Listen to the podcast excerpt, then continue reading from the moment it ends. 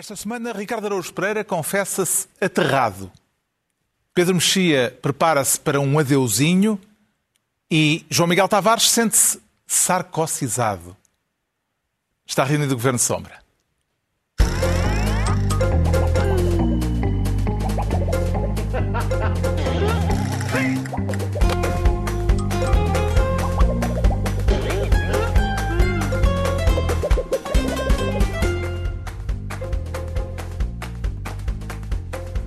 Ora, viva, sejam bem-vindos. No final da semana em que se completou um ano de pandemia em Portugal, com um balanço trágico e alguma crispação política, vamos falar disso daqui a pouco, neste Governo Sombra em que o Ricardo Araújo Pereira, desta vez à distância, no conforto do lar, quer ser, a propósito mais um episódio no impasse para a construção do novo aeroporto de Lisboa, ministro da plataforma de lançamento. Pelo que percebi, quer propor-se ver mais longe a propósito deste tema, Ricardo. Mais longe, Carlos, e não sei se não deve ser ainda mais longe do que eu estava a pensar. A plataforma de lançamento era para passarmos já de aeroporto para uma plataforma de lançamento. Começarmos já a pensar na plataforma de lançamento de naves espaciais, porque a sensação que dá é que já havemos de estar a viajar em naves espaciais e, e ainda havemos de estar a, a, a, a discutir a localização do aeroporto. No entanto, parece-me que talvez o mais apropriado, porque depois há, há o problema de saber onde é que se constrói a plataforma, que aquilo também é capaz de ocupar espaço. E, portanto, se calhar o melhor é saltarmos imediatamente para aqueles polivãs de teletransporte, uh, que aquilo na verdade não é mais do que um, um armáriozinho. Mas não teme uh, que depois a localização dos próprios polivãs venha a levantar problemas e volte a causar celeuma? eu, se aqueles polibãs forem iguais aos do filme da mosca, aquilo arruma-se em qualquer lado. E portanto é mais fácil, pode ser, pode ser no Montijo, uh, num sítio assim, um descampado ou na Ota, poder, é bom porque se centrar uma mosca e o passageiro sair uh, naquela forma, dá para abater o passageiro imediatamente lá no meio do mato. Um, e portanto, talvez eu, eu saltaria para aí porque me parece evidente que acerca do aeroporto não vamos chegar a consenso nenhum e não quer ajudar-nos a fazer eh, o balanço ou a breve história deste processo que tem mais de meio século? Sim, é, pois, exatamente. A breve história do processo que tem mais de meio século é uma frase que, em princípio, não faz sentido, mas vamos Como a isso, assim? Carlos. Eu, então, Pode-se fazer uma breve história. Século, Aliás, vamos ter neste, nesta emissão, é uma, vamos ter uma breve história de algo muito mais demorado breve, ainda. Uma é? breve carta para o Longadeus, para citar uma obra de literatura. Sim se, se, se se conseguir abreviar, século, é claro. Mas vamos a isso, vamos então rapidamente. Foi, portanto, em 1969 nós descobrimos que talvez o aeroporto da Portela não fosse uh, a melhor ideia, quer por causa da localização, de estar no meio da cidade e também por causa da, da, da dimensão. E então ponderámos relocalizar, isto em 1969, uh, nota, uh, relocalizar para Rio Frio. Só que depois e tal, meteu-se o Natal, não, não pode, e que já sabe como é que são as obras. Meteu-se meteu uma revolução. E meteu-se uma revolução também, e tudo o que seja feriados, tudo o que seja feriados atrasa isto. E depois, então, em 1999, há aqui um salto de 30 anos, mas em 1999 o Guterres achou que a OTA é que era bom e gastámos 40 milhões de euros em estudos para, sobre a OTA. Só que depois veio o Sócrates e o Sócrates quis fazer um estudo comparativo entre a OTA e Alcochete. Ele tinha uma. Uh, quer dizer, Alcochete era um, um sítio em que aparentemente ele tinha. Uh, do qual ele tinha gostava. Gosto. Tinha gosto em Alcochete e descobriu-se então, após esse, esse estudo comparativo OTA-Alcochete, que Alcochete era mais barato. Um, só que, não sei se se lembra, na margem sul já é. E Alcochete, ao que parece, fica na margem sul. E então, entretanto, meteu-se outra vez o Natal, que foi a crise em 2011, houve mais estudos, houve grupos de trabalho, é muito importante, se calhar, só a história dos grupos de trabalho neste processo dava volumes, um, e esses grupos de trabalho e estudos decidiram o seguinte, um, Rio Frio, Ota e Alcochete são realmente oh, hipóteses uh, curiosas, mas o Montijo é que é bom, o Montijo é que é bom. Só há um problema, que é no o ambiente. O ambiente aparentemente não é, não é a melhor uh, solução. E chegamos, e, portanto, portanto, ao presente. Chegamos ao presente em que continuamos sem saber, portanto, começou em 1969, estamos em 2021 e continuamos sem saber onde fazer o aeroporto, uh, o novo aeroporto. Há outra hipótese. Provou, o processo é longo e a explicação, a história foi breve. Foi breve, não foi assim tão breve, atenção. Eu tinha outra proposta para fazer que era uma das autoestradas para o Porto. Se nós aproveitássemos uma das autoestradas para o Porto para fazer o aeroporto. Um, é um, quer dizer, é um sítio é, é amplo, uh, dá para. São, na verdade, dois aeroportos, porque tanto serve Lisboa como o Porto, pode até servir Coimbra, se se o, se o comandante tiver essa perícia e, e, pode, ser, pode ser uma hipótese interessante e resolver do, dois problemas de uma vez, que é a quantidade de autoestradas para o Porto um, e uh, a ausência do aeroporto. Hum. Agora, a Autoridade Nacional da Aviação Civil, e é no ponto em que estamos, chumbou a solução uh, proposta pelo Governo, porque a lei exige que todas as câmaras uh, dos municípios uh, envolvidos ou afetados deem parecer positivo ao projeto, e houve duas, o Seixal e a Moita, que se opuseram. Como é que interpretou Pedro Mexia a disponibilidade de Rui Rio para dar a mão ao Governo de forma a que a lei seja alterada? Um, bem, para dar a mão ao Governo, para, se fosse para dar a mão ao Governo para resolver a situação em abstrato, eu achava bem, pois se o processo começou em 69, precisam-se mãos, não é? Portanto, acho que sim. Agora, aquilo a que o Rio quer dar a mão não me agrada particularmente, que é, o que acontece é o seguinte, há as câmaras que têm o direito legal de se opor uh, uh, uh, a esta construção. Desde 2007. Exatamente. Duas delas opuseram-se. E, portanto, o que o Governo quer fazer e o que o PSD está disposto a dar a mão é então vamos mudar a lei e, e já não precisamos de vocês. E isso não me parece muito bem. O não... Rio, num primeiro momento, era contra a ideia. Claro, com agora certeza, é favor, com certeza. Mas diz que agora já não é em concreto que a alteração será feita, é em abstrato porque servirá para todas as outras situações que puderem vir a acontecer. Bem, isso é. Atenção, o, atenção, isso, no, isso, isso numa, numa, numa oral de direito chumbava. Quer dizer, isto é, uma, é, uma, é absolutamente feito para contornar o veto Bom, daquela. É economista. Está bem. Não, porque agora já. Do... Acho que o argumento é que agora algo cheio de volta está em cima da mesa e, portanto, não é só já para o Montijo. Não, mas eu, a questão é a seguinte: pode-se discutir, eu admito que se discutiu o princípio, muitas pessoas têm discutido esse princípio, que é, então, mas as câmara, câmaras podem discutir uh, obras que beneficiam o todo nacional e tal. Isso é uma discussão que pode ter sido feita. Coisa diferente é, como acontece muitas vezes, geralmente com o PS e o PSD, que é temos aqui esta exigência, esta exigência desta vez não correu bem para nós, vamos contornar uhum. esta exigência. Portanto, se é para dar a mão para isso, não parece. Deixa-me só dizer uma coisa que é, há várias coisas aqui muito uh, difíceis de um leigo se pronunciar, uh, como seja o, as questões técnicas e logísticas, mas a questão do impacto ambiental. Aliás, eu li que, este, que esta zona do estuário do Tejo, que era a, a maior zona úmida nacional, é a segunda maior zona úmida nacional, a seguir à própria construção do aeroporto, que mete água por todo o lado. É, é, é a zona úmida nacional número um, e de facto, vendo a descrição que os ambientalistas têm feito daquela, daquela zona, não parece que seja assim uma hipótese muito. Isto sem saber absolutamente nada de, de aeroportos apenas por uma descrição da vida animal que existe. O Governo ainda não pôs de parte definitivamente a opção Montijo, eh, que pode vir a avançar depois de alterada a lei de que estávamos a falar, que dá poder de veto aos municípios. O PCP já veio acusar o Governo de estar a fazer um favor com este processo à multinacional Vancy. Em que medida eh, é que António Costa terá de se preocupar com o descontentamento daquele que é o seu principal parceiro eh, ou aliado eh, para a sustentação do governo no Parlamento? João Miguel Tavares. O PCP e António Costa é como aqueles casais que gritam muito durante o dia, mas à noite fazem as pazes na cama e, portanto, não acho que isso seja um problema. Acho que no Parte final do dia há sempre amor no ar, há sempre um, ali um especial entendimento. Há, Sendo que há o PC um tem 100 anos, portanto a cama já não deve ser assim muito extraordinária. Mas... lá, tu, ouve lá, pensa, tu, tu, tu, só vês a decadência dos corpos e nunca valorizas o saber acumulado. Uh, devias ter isso mais em atenção. Quando chegares aos 100 anos é que vai ser espetacular, Pedro Mexia. Uh, agora, isto, eu acho que todos os portugueses se lembram, na altura do Alqueva, havia um perdão em que alguém, uh, sem, já sem grande paciência, escreveu um construam, porra.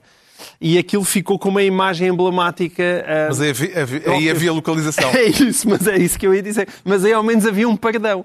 Aqui não há nada. Quer dizer, eh, isto dá, dá para perceber o processo, quer dizer, quando, quando o PCP diz que é para, para facilitar a, a vida à, à Vinci, e, portanto, há aeroportos, que é, que é tida pela Vinci, o, o que é que se passa? O que se Eu disse passa Vinci é que... porque eles são franceses. Ao, Vinci. O que é que se passa? O que se passa é que no Montijo, é, aparentemente, é qualquer coisa à volta de mil milhões, e em Alcochete é 5 mil milhões. E, portanto, estes mil milhões, para um país falido, uh, estavam total, iam ser totalmente pagos pela pela Vansi. E em Alcochete as contas são mais complicadas. O problema central é esse. Agora, eu não percebo nada de aeroportos, mas concordo com o Pedro Mexia. Quando nós lemos a descrição de tudo o que pode correr mal no Montijo, desde, desde pássaros a entrarem pelas turbinas dos aviões, a, as águas subirem e invadirem a pista, ou os aviões despenharem-se junto a parques industriais que pode causar explosões eh, catastróficas, aquilo é de facto hum. muito assustador. Mas eu estou como o perdão do Alqueva.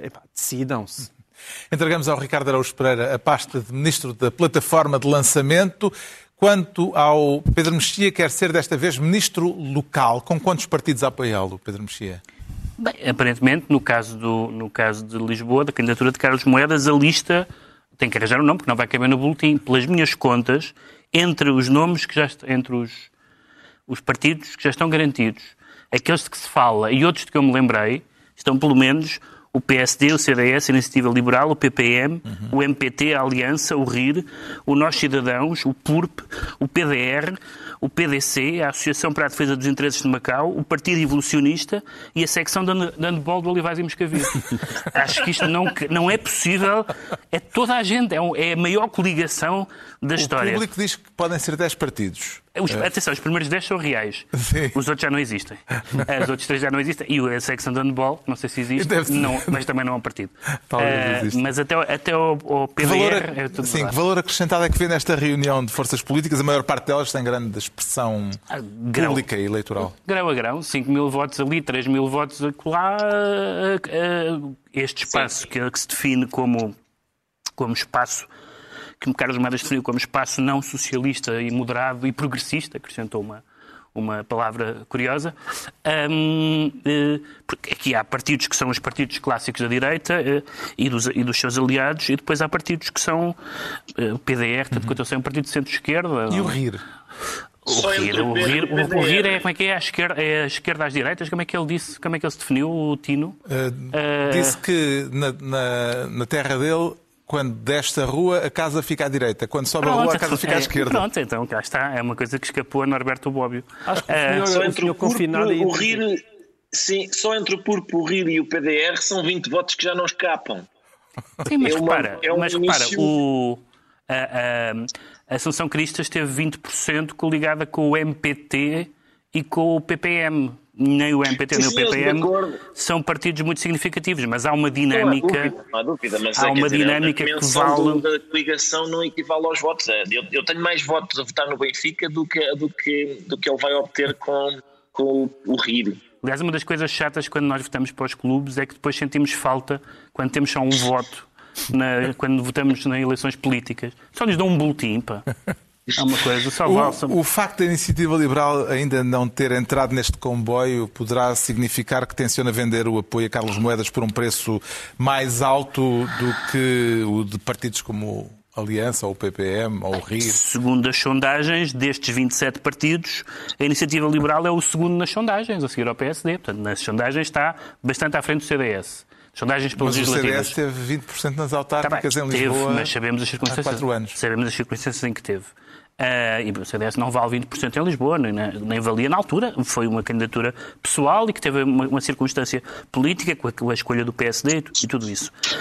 Um, agora, a Iniciativa Liberal, neste momento, é o, é, o, é o, segundo parceiro em termos de peso nacional, com peso muito específico em Lisboa uh, e com a possibilidade de um, se entrar nesta coligação e se for uma coligação ganhadora, de repente em Lisboa, tem um dos, seus, um dos, um dos seus espaços de crescimento, dizer que está numa coligação não socialista ou antissocialista, ou... mas claro que vai fazer, até porque certamente a, a iniciativa liberal não gosta das palavras direita ou centro-direita, uhum. não são palavras que lhes digam muito, mas eles disseram, vamos ver se eles são, vão fazer uma espécie de, vão todos com uma, com uma, com uma zaragatoa para ver se, o, grau de liberalismo. o grau de liberalismo dos, de todos estes membros da coligação, se a zaragatoa der 0% de socialismo, acho que isto se faz. Como é que viu a notícia de que Marcelo Rebelo de Sousa uh, deu um empurrãozinho para que a candidatura de Carlos Moedas se concretizasse, João Miguel Tavares? Eu acho essa notícia deliciosa e devo dizer que a bonomia com que ela foi acolhida é porque, na verdade. Foi notícia da Rádio Renascença. Sim, sim, mas não causou grande escândalo, nem grande sururu. E isso só é possível porque não foi o Presidente da República, foi o Marcelo. E a, a, diferença entre o Presidente da República e o Marcelo é muito grande, porque com qualquer outro Presidente da República eu acho que daria conversa. Mas que o Marcelo é o Marcelo, e isso é extraordinário, quer dizer, é uma qualidade que ele tem. Uh, uh, até, eu acho que as pessoas dizem, permitem a ele coisas que seriam institucionalmente impensáveis para, para sei lá, para um Cavaco Silva, impensável. Haveria, um, haveria logo um semi-escândalo político, como é possível? Já imagino que Cavaca, conspirar na sombra, interferir nas autárquicas, como é que é possível esta falta de dignidade institucional? o que se diria se fosse o Cavaco?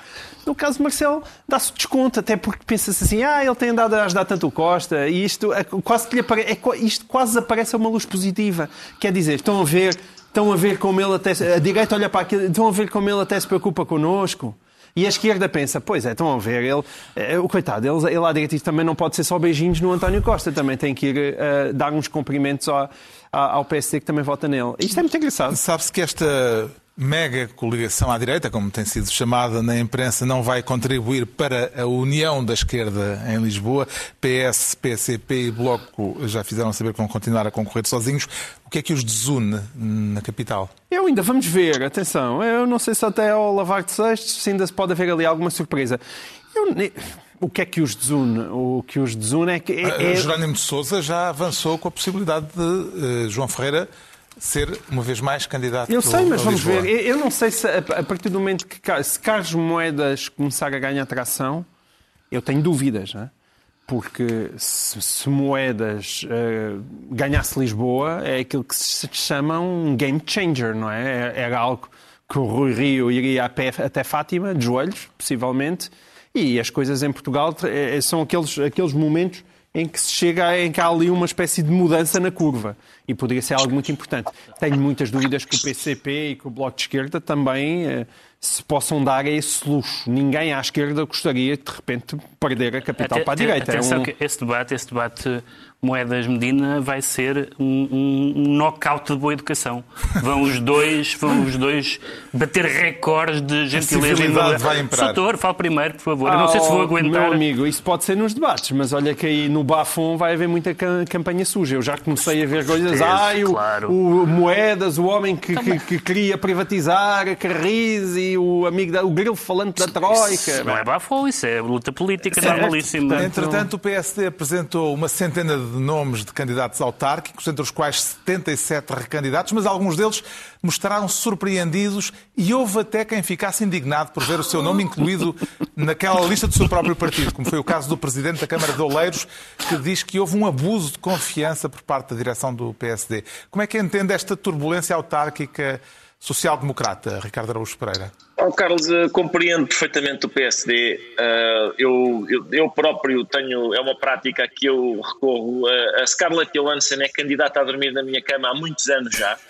Um, Falta-lhe falta formalizar a candidatura, de facto, é uma coisa que eu estou a aguardar e, portanto, eu compreendo o movimento uh, feito pelo PSD. É realmente, vamos lá ver, é capaz de ser um bocadinho. A gente, não sei se lembram, há uma semana ou duas, o Rui Rio deu uma entrevista ao Observador e eles perguntaram-lhe pelas indefinições sobre, sobre as autárquicas, não haver ainda candidatos, e ele disse várias vezes: Eu já fui autárquico, vocês não foram. Portanto, eu sou capaz de saber o que estou a fazer, não?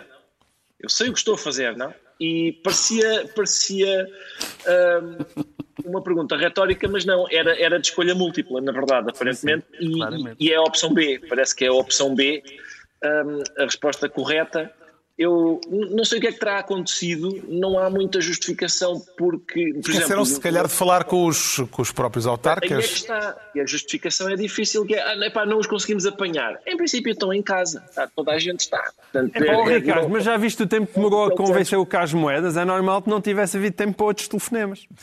Pois, eu sei, mas, epá, mas compreendes que é difícil acreditar que que não conseguiram apanhar as pessoas em casa para, para, para dizer: olhe, vou pôr o seu nome numa lista.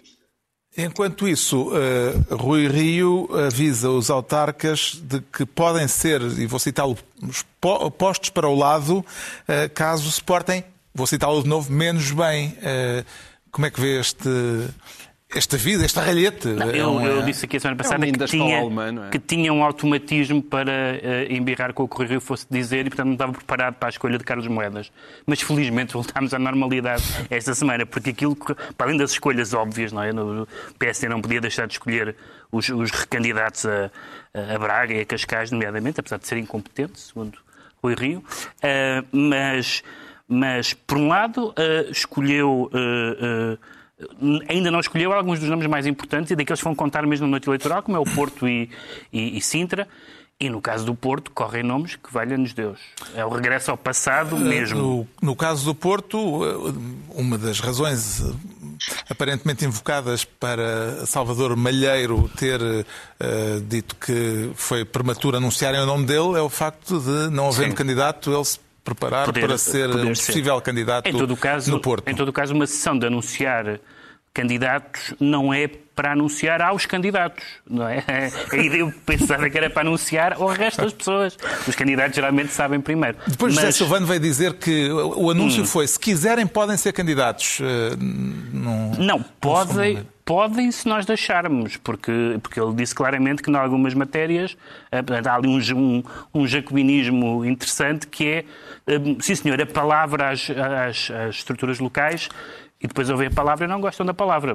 E há vários casos disso, isso aconteceu em Coimbra, em alguns casos é por causa de sondagens, em outros casos é por razões mais obscuras. Não, mas estes 77 que foram Sim, anunciados, se quiserem podem ser candidatos. Sim. Não quer dizer que sejam e anunciam no seu, no seu tempo próprio e da maneira mas que Mas também é um processo bastante bizarro. Também não é um processo, quer dizer, isso, isso dizia-se lá dentro, não é? Porque dizer que tem a, tem a ficha limpa é o que eu, Tinham que eu, ser anunciados sem nomes, não é? Aquilo, o facto de serem sem nomes. Aquilo uh... parecia os editais militares, a pessoa ali a ver se, olha, livrei. uh, neste caso, é olha, sou candidato. Um bocado ridículo, é um bocado, é pouco profissional. É, também pareceu, aquilo é, uma, é, é vontade de, de, cumprir serviço, mas lá está, como dizia o Ricardo, mas esqueceram-se de telefonar primeiro. o Pedro Mexia fica então ministro local. Agora é a vez do João Miguel Tavares se tornar ministro dos 12 meses disto, e isto evidentemente é a pandemia que chegou a Portugal há um ano, já infectou 800 mil pessoas, fez mais de 16 mil mortos. Com que sentimento é que acompanhou a efeméride, João Miguel Tavares? Com um certo sentimento de confinamento, que acho que é comum a todos nós, não é? Estávamos ainda em casa um ano depois mas, enfim, mas também, apesar de tudo, com algum otimismo, porque acho que em 2022 já não estaremos em casa como estamos este ano. E, portanto, também há aí uma pequena, um pequena, uma pequena nota de otimismo. Bem, já tínhamos esse otimismo uh, na passagem de 2020 para 2021. Uh, eh, porque vinha aí a tá vacina bem, agora... e, portanto, havia grande expectativa de que 2021 fosse completamente diferente e não até agora não está a ser completamente certo, diferente, ou se naquela a ser diferente vinha, é para pior. Vinha a vacina, o que é que entretanto a vacina não veio, mas vamos esperar que até 2022 ela tenha, ela tenha vindo. Para além do número de mortes e de infectados, qual é para si o dado mais eloquente eh, deste ano de pandemia? O público fez um artigo sobre isso que era, que era engraçado e lá para o final vinha um número que para mim é o mais eloquente, que era uh, exames nacionais, a nota média subiu 3.3 valores. Um, e isso uh, não é só para ter uh, jovens crianças e não tão jovens já em idade escolar, mas que mostra aquilo que é a transformação uh, de uma situação adversa no típico facilitismo nacional, que depois, na verdade, até acaba por prejudicar os melhores alunos, porque no meio daquilo tudo os, as notas disparam e, e, e, e espalma-se a diferença de mérito de uns alunos para os outros. Uh, e esse facilitismo é uma coisa que me preocupa muito, e porque isso também vai bater naquela que, para mim, neste caso da, da, da pandemia, juntamente com as pessoas mais velhas e os números assustadores dos lares, é a minha grande preocupação, que é a questão das escolas, das escolas, das escolas.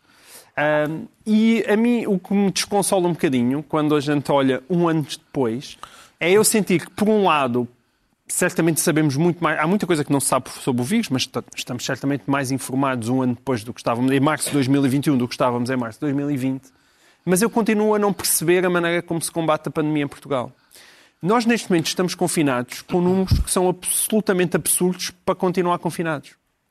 E então existe uma. uma e eu, eu, digo isto, não sou eu que digo isto, é o, o Presidente da República, em, no dia 11 de fevereiro, salvo erro, fez uma declaração ao país em que colocou metas. E Mas disse, as metas ainda não foram todas cumpridas, nomeadamente ele, nas. Há uma que não foi ainda cumprida. Há uma, cuidados há uma intensivos. Não, sim, com certeza. Há uma que não foi cumprida, que é o dos cuidados intensivos, porque evidentemente as pessoas que estão em, em cuidados intensivos demoram mais tempo a entrar, a, a sair de lá. Também demoram mais tempo a entrar. E, e, portanto, com estes números atualmente de, de, de, de infecção, é evidente que os números do, dos, nos cuidados intensivos vão cair. Mas o que é certo é que no dia 11 de fevereiro, Marcelo, Marcelo Rebelo Sousa disse até à Páscoa temos que baixar isto até 2 mil casos por dia. Estávamos em 800, 900. Não é? A média semanal são 800. Temos de diminuir os números de, de internados. Diminuíram já para, para, para os números que ele propunha. E é verdade que os cuidados intensivos não, Pronto, um mas pacote. o RT desceu abaixo de. desceu para números à volta de 0,68. Ora, o que é que se está a passar? O que se está a passar é que as pessoas estão confinadas, mas está, não são todas as que estão confinadas. E começa a ter-se aquilo que é um sentimento de segurança diante destes números. E o que é que acontece? As pessoas começam a sair à rua. O que é que vai acontecer? O RT, ainda que ligeiramente, já começa a subir. Mas eu gostava que nós, às vezes, enquanto sociedade, olhássemos para isto. É inevitável que quando se desconfina o RT suba. Mas já agora pode-se desconfinar por razões que valham realmente a pena? É, as, que valem, as que valem a pena é escolas a funcionar é escolas a funcionar. Aí o RT vai subir, mas é por boas razões. Se nós continuarmos fechados em casa durante mais um mês, o RT vai subir na mesma, porque as pessoas estão fartas disso, vão todas para a rua, menos aquelas que deviam estar na rua, que é as que deviam estar na escola, que são as crianças. E esta lógica, ao fim de um ano, já podia ser um bocadinho mais precisa, ao ponto para fazer sentido para cidadãos eh, minimamente. Inteligentes e instruídos. Ouvir a Diretora-Geral de Saúde, eh, Pedro Mexia, admitir, como aconteceu esta semana, a possibilidade de tudo voltar ainda a piorar outra vez por causa das novas variantes, deixou-o inquieto? Sim, eu acho que sobre essas matérias, acho que é uma. O Paulo Tunhas escreveu um, um texto muito bom no Observador esta semana. Um, sobre, sobre a expressão que entrou na, na, nossa linguagem da evidência científica.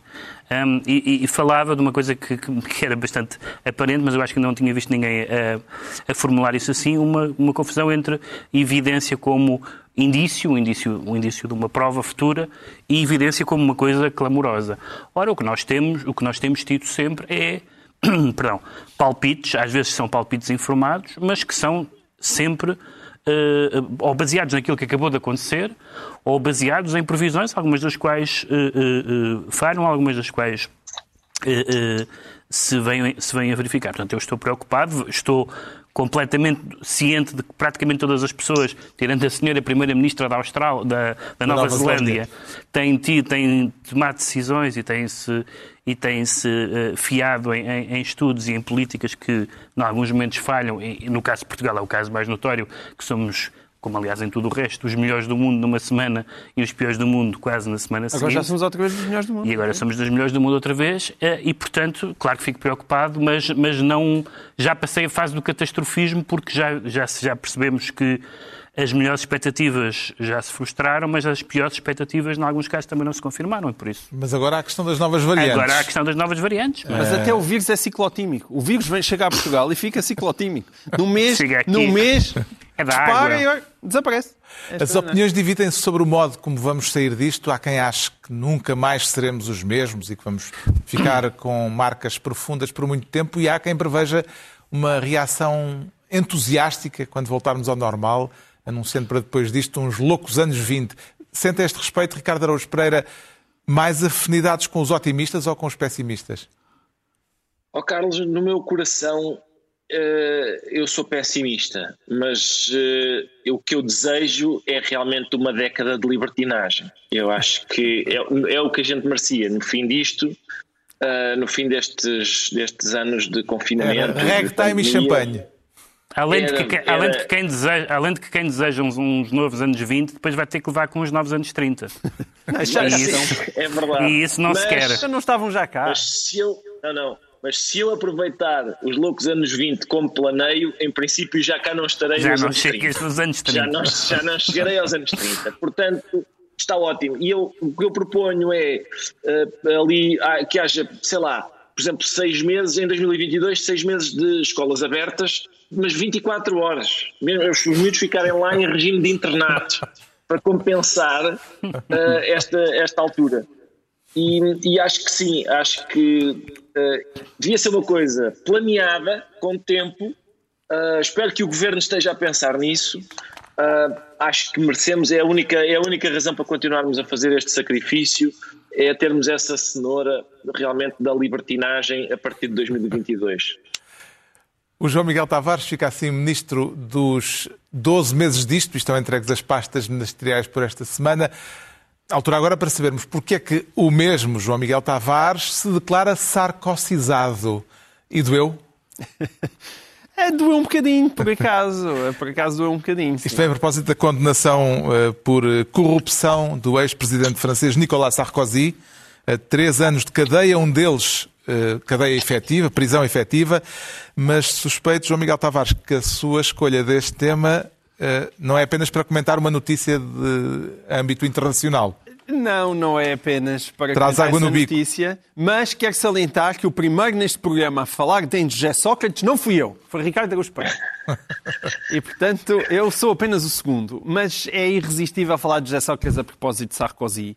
Uh, não só por eles terem sido também contemporâneos, uh, em, como uh, a presidir aos respectivos países, mas porque Quer também dizer, há. O caso de, de, de José Sócrates foi só primeiro-ministro. Exatamente. Mas é igual, vai dar a mesma coisa entre o presidente francês e o primeiro-ministro. Desfiar o governo. Sim, sim, tem, tem, eh, detém o poder executivo.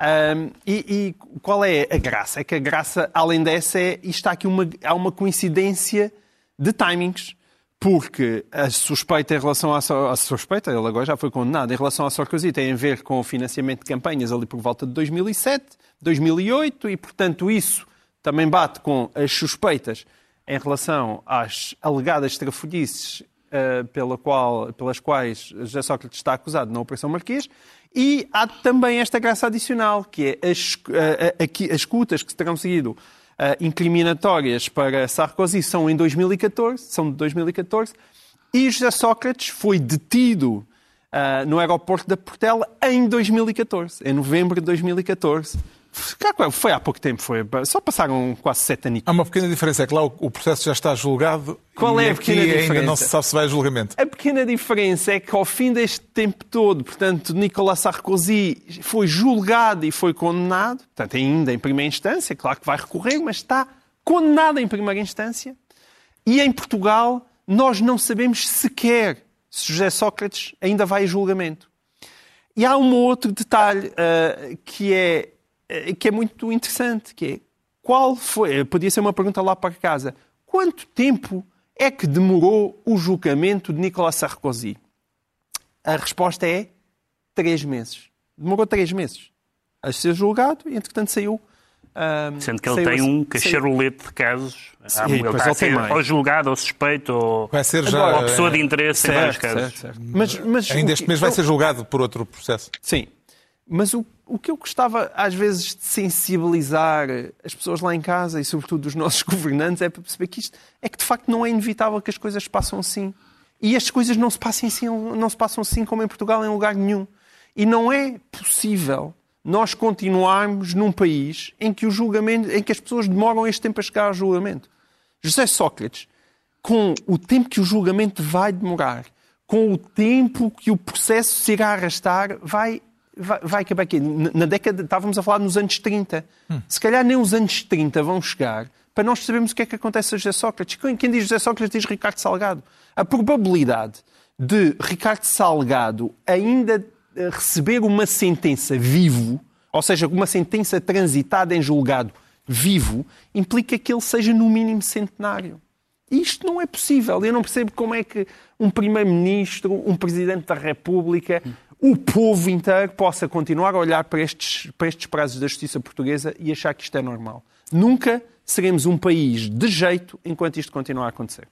Encontra paralelismos, eh, Ricardo Araújo Pereira, entre este caso e o processo que envolve o ex-primeiro-ministro José Sócrates? É difícil, Carlos. Eu, eu, percebo a indignação do João Miguel, mas o, o, certo é que as alegadas trafolhices de José Sócrates são muitíssimo mais complexas. É muito mais difícil de julgar. Ainda por cima, ao que parece, os franceses fatiaram o processo em porções mais pequeninas e, portanto, vão, vão julgando a pouco e pouco. Nós enfiámos tudo no mesmo dossiê que tem eh, milhares e milhares de páginas. E, portanto, é é, é, bastante, é bastante mais. Uh, o, o, processo dura muito mais tempo, além de que o nosso tem muito mais graça. Não é? O Sarkozy não veio estudar filosofia para Lisboa e ficou em casa de um amigo na Avenida da Liberdade. Não, isso não aconteceu. O nosso, é, o nosso tem muito mais. Uh, potencial para uma série da Netflix, por exemplo, do que, do que esta coisa triste do Sarkozy que se decide em, em três meses, quaisquer três meses servem para decidir aquilo. Oh, já saíram notícias sobre supostamente a decisão instrutória, não é? A decisão uhum. de Ivo Rosa que terá 4 mil páginas. 4 mil páginas! ah, assim é, é difícil, de facto. 4 mil páginas só para decidir se o homem vai a julgamento. Que efeitos políticos imediatos eh, na vida política francesa eh, terá esta condenação de Nicolas Sarkozy? Eu, para usar o neologismo do João Miguel, acho que nós podemos eh, todos estar de acordo que ser sarcosizado é mais higiênico. E, portanto, acho que é higiênico. É, é higiênico para a política francesa. Os jornais franceses, a imprensa francesa geral, e não só a francesa, está a reagir um, de, de, uma forma interessante, que é dizendo que isto é uma, é uma confluência de dois, de dois movimentos, que é os políticos hoje são menos respeitados no mau sentido da palavra dos respeitados, no sentido de respeitinho que o João Miguel gosta, são menos respeitados do que eram antes e os, jornais, e os jornais são mais curiosos do que eram antes. E, portanto, a, a, imprensa investiga mais, os políticos uh, esticam-se mais e têm, e têm menos, uh, eh, um, e têm, e têm menos complacência um, ehm, do, mundo, do mundo político e do mundo uh, mediático e não é, não é por acaso que isto aconteceu a Jacques Chirac, dos tempos em que foi uh, Presidente da Câmara de Paris, isto ainda reportado ainda a esses tempos, uh, aconteceu com François Fillon, que também, cuja vida política acabou, uh, agora acontece com Sarkozy, um de vários processos, e portanto isto, isto veio para uhum. ficar, e no caso francês isto é relativamente novo, porque havia, basta, basta dizer o, o, a maneira como nós não soubemos nada, eu aí tenho uma, uma, opinião diferente, mas não é esse o ponto, uh, como nós não sabemos nada sobre as questões da vida privada dos presidentes ao longo... Mitterrand, nomeadamente. Uh, nomeadamente Mitterrand, uh, porque havia, havia uma, uma, sacralização do poder presidencial, evidentemente que o Sarkozy é tudo menos uma figura uhum. sacralizada do poder e, portanto... E, e, enfim, isso... Sarkozy estava na calha para, eventualmente, ser longínqua, candidato, longínqua. mas era uma hipótese Sim. que estava em, em discussão uh, candidato nas próximas presidenciais. Como é que se deve entender o ataque de Marine Le Pen ao que chamou o governo dos juízes? Porque Marine Le Pen também já aprovou. Dizendo que mesmo condenado Sarkozy deve poder candidatar-se se quiser ser candidato. É um, um apoio... Porque Jean-Marie Le Pen e mesmo Marine Le Pen, desde declarações inflamadas e algumas delas criminosas, até empregos fictícios, nomeadamente no Parlamento Europeu, a antiga Frente Nacional, uh, um, tem um, um, longo historial de, também de, de casos duvidosos e de condenações. E, portanto, evidentemente e, e que Marine Le, Pen, Marine Le Pen, à partida, não tem nenhuma simpatia por Sarkozy, pois. mas também não tem nenhuma simpatia pelos tribunais, não é? E, e, a questão do financiamento partidário, quer dizer, sejamos cegos, eu acho até muita graça quando em Portugal se anda a apontar ah, e o dinheiro do Chega, de onde é que vem o dinheiro do Chega? O dinheiro do Chega, o dinheiro de todos os partidos, o dinheiro de quase todas as campanhas eleitorais, autárquicas de uma ponta à outra.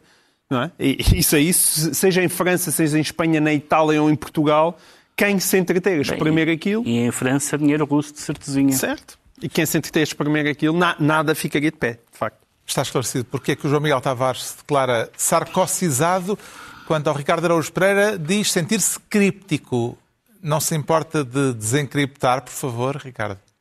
Não, Carlos, é sobre, é sobre criptomoedas, um assunto que eu não domino, uh, mas algo, o problema é esse, é que ao que parece, a, a, sério, peço desculpa, eu, eu sabia, mas a, a questão é Isto que... é a propósito é do facto da Polícia Judiciária estar a analisar os conselhos online dados por youtubers e influencers justamente Exato. a respeito de criptomoedas. Eh, parece-lhe justificada a suspeita de que haverá gato por lebre nisto?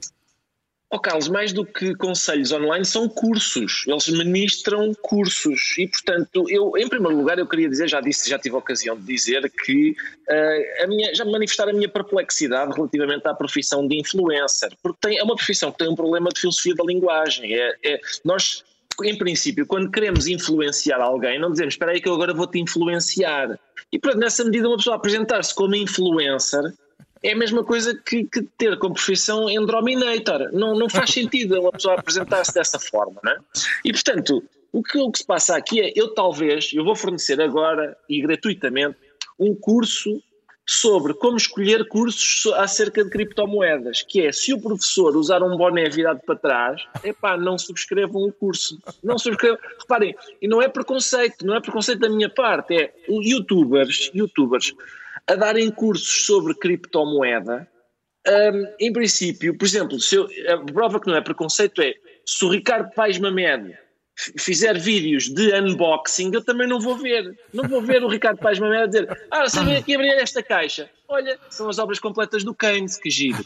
Também não vou ver. E, portanto, eu, eu fui ver, aprender sobre um ativo que não está, nem sequer está regulado uh, com uma pessoa que não, claramente não tem credenciais para fazer, é capaz de não ser boa ideia. Eu fui ver um dos youtubers ou influencers que estão a ministrar este curso.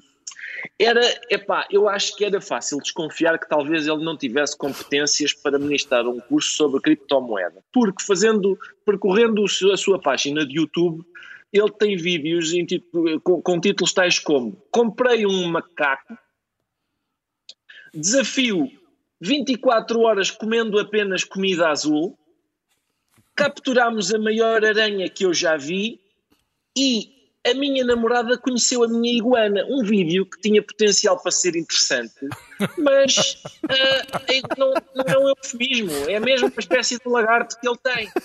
E, portanto, não, em princípio, não são credenciais uh, que, que, em que a gente possa confiar para, para aprender sobre criptomoeda.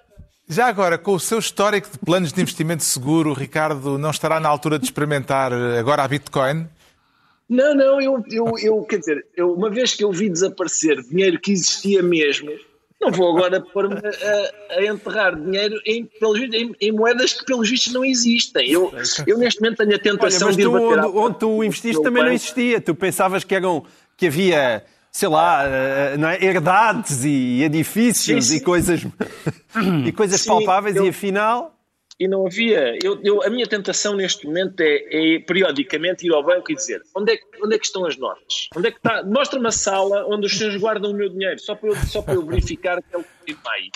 Havia muito mais a, a, acrescentar sobre este, sobre este tema. Havemos de voltar a ele, porque o Elon Musk deu uma uma, força, uma forcinha para isto se tornar um tema uh, atual. Deixa-me só dizer uh, que, eu, que eu queria que os nossos ouvintes e espectadores nos mandassem o primeiro título de jornal que, a propósito de uma possível candidatura de Carlos Moedas a líder do PSD, título criptomoedas. É fatal, é fatal. Está escrito que alguém vai utilizar o título criptomoedas. Já sabemos porque é que o Ricardo Araújo Pereira se anuncia críptico. Agora vamos tentar rapidamente perceber porque é que o Pedro Mexia se prepara para um adeusinho, tranquilo ou conflituoso, Muito Pedro Mexia? Isto é só, isto é só uma, com uma lágrima ao canto do olho, porque foi uma rubrica do programa durante demasiado tempo, porque... A rubrica Orban. A rubrica Orban, porque uh, quando, uh, quando um clube tem umas regras à porta, eh, por exemplo, usar fato e gravata, não basta entrar de fato e gravata e depois pôr-se nu lá dentro. Quer dizer, quando se, lá, quando, quando se está lá dentro, continua a valer as regras de entrada. E o partido do governo da Hungria, do Fidesz, esteve-se completamente nas tintas e interveio em tudo em que o governo democrático não pode intervir, no poder judicial, na liberdade da imprensa, no mundo da cultura, nas universidades, enfim, um desastre completo. E o PPE, o partido, o principal partido do centro-direita europeu, suspendeu, protestou, uh, reuniu, lamentou, mas nunca mais tomava uma decisão. Finalmente, mas agora, agora, agora tomou uma decisão. Foi o próprio Orban a dizer Exato. que se vai embora. Eles tomaram uma decisão. De Será isto porque é uma jogada de antecipação? Claro, uh, claro que é uma porque jogada. estava em, em preparação claro que é uma, jogada uma expulsão claro. ou uma sim, sanção? Sim, sim. Eu acho, eu, acho, eu, acho que o, eu acho que o PPE e alguns partidos, incluindo o PSD, fizeram parte da, da digamos, da, da, boa luta no, no, PPE, mas não era unânime. Aliás, mesmo esta votação não foi unânime, foi, foi por 84%, mas enfim, a maioria esmagadora. Uh, mas demoraram muito tempo a chegar a uma conclusão óbvia e agora ele sai e vai para um grupo, lá está, vai para um grupo da sua direita, o uhum. que é normal em todo lado. Em que medida é que esta decisão pode permitir um suspiro de alívio à direita democrática europeia, João Miguel Tavares? É, pelas razões que o Pedro acabou de dizer, ah, eu acho que sim, que permite algum suspiro de alívio, embora o grande problema não é, não é só o Fidesz no, no Parlamento Europeu. O grande problema é o que fazer à, à, à Hungria, Hungria, ou aos Estados parecidos com a, com a Hungria, que é, é o... Mas aí não há nada a fazer. Sim, quer dizer, por um lado não há nada a fazer, por outro lado, se, à medida que as autocracias vão, vão cavalgando, uh, não é fácil dizer que não há nada a fazer, não é? Porque haverá sempre uma linha qualquer vermelha claro, que um claro. dia tem que ser discutida. será ultrapassada. Ricardo, muito brevemente, tem alguma anotação a fazer a este respeito?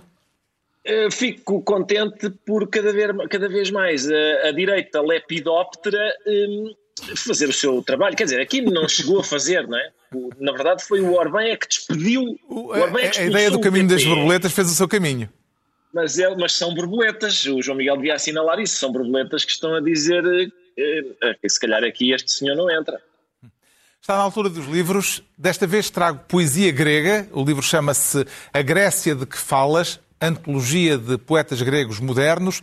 É a reunião de quase uma centena de poemas traduzidos pelo poeta português Manuel Rezende, que morreu no ano passado e que tinha publicado também pouco antes de morrer uma notável antologia da obra de Constantinos Cavafis, o mais importante poeta grego moderno. Agora reúnem-se neste volume traduções que andavam dispersas de autores, todos eles nascidos, com uma única exceção, eh, no século XX. É uma excelente forma de frequentarmos outras paragens para, como diz o tradutor Manuel Rezende, numa curta entrevista que surge no apêndice final do livro, para tomar ar com poesia grega. Agora é a vez do Pedro Mexia que traz um livro eh, onde, por acaso, até aparece citado. Só aparece citado, não é por isso. O livro é bom apesar Aliás, disso. todos aparecemos citados. Não, é verdade, é verdade, é, é, verdade, somos todos citados. Mas porquê é que somos todos, todos citados? Não somos só nós os quatro. Somos muita gente da da, do, do, espaço público, nomeadamente pessoas da nossa geração, mas não só, um, uh, tiveram. Eu sinto às vezes que falar dos blogs é mais ou menos como falar do sítio do pica-pau amarelo ou do cubo mágico. Tenho que explicar às pessoas o que é. Mas era uma coisa que havia por volta dos anos, do ano 2002. Bom, enfim, era, foi um, um, um espaço muito importante antes das, antes das redes sociais uh, terem a força que têm hoje, onde de facto confluiu ali uma, uma geração uh, e, e, que, e o livro, que é um livro, acho que foi em tudo aquilo que eu sei, o livro é factualmente muito, muito, muito certo, muito adequado ao que se passou, porque me lembro desse tempo. uh, uh, e, de facto, uh, estuda a blogosfera em, em, três aspectos que são muito importantes. Um que é o mais anedótico, que é o lado das sociabilidades, isto é, que vão desde das pessoas que se casaram às pessoas que cortaram relações, enfim, isso é uma Foi um dos meus lados favoritos. So sociologia transitória, mas fala de duas coisas bastante interessantes, que é as experiências de escrita na blogosfera, nomeadamente os livros que depois foram publicados, e, sobretudo, como, na, como pela blogosfera portuguesa passaram vou tirar um número, mas dois terços de colunistas, de, pelo menos de uma certa geração, dos atuais colunistas uh, de, de, de, uma certa geração, passaram por lá há algum tempo, e políticos e não só, e portanto, até desse ponto de vista é muito elucidativo do que foi esse, esses anos. O João Miguel Tavares traz história. Sim, chama-se Breve História da Europa, de Péricles a Putin, eu acho que só por este pós-título vale a pena. Por é, causa é da aliteração. Do, não, e, porque, e porque a Europa é isso, de facto. Teve os Péricles, teve muitos Péricles, muitos também não teve assim tantos. Desculpa, mas... o melhor livro sobre história política que há é um livro que se chama de, de, é de, não, por acaso chama-se de, de, Salazar, de Salazar a Costa Gomes, mas o título original era de Gomes da Costa a Costa Gomes. Era o melhor, o melhor título de um livro político. Infelizmente o editor mudou. Mas este mudou. também está muito bem. Começa em Portugal, curiosamente. O, o, início do livro começa no Cabo de São Vicente. Mas hoje em dia a história está na moda, mas está na moda, uh, isso é bom, sente que ao mesmo tempo está na moda de uma forma muito distorcida, isso é mau. Então fazem muita falta livros sobre estes, de uma forma muito simples, até hum, também bem humorada, é típica da escrita inglesa e informada, uh, explicam que a, a, história é mais complexa e simultaneamente mais fascinante do que muitas vezes a vemos retratada atualmente no espaço público. O Ricardo Araújo Pereira também tem ali um livro, que eu sei. Sim, é, bravo, Carlos, sim, sim, e tenho mesmo. E é, é uma efeméride, mesmo. é para comemorar uma efeméride.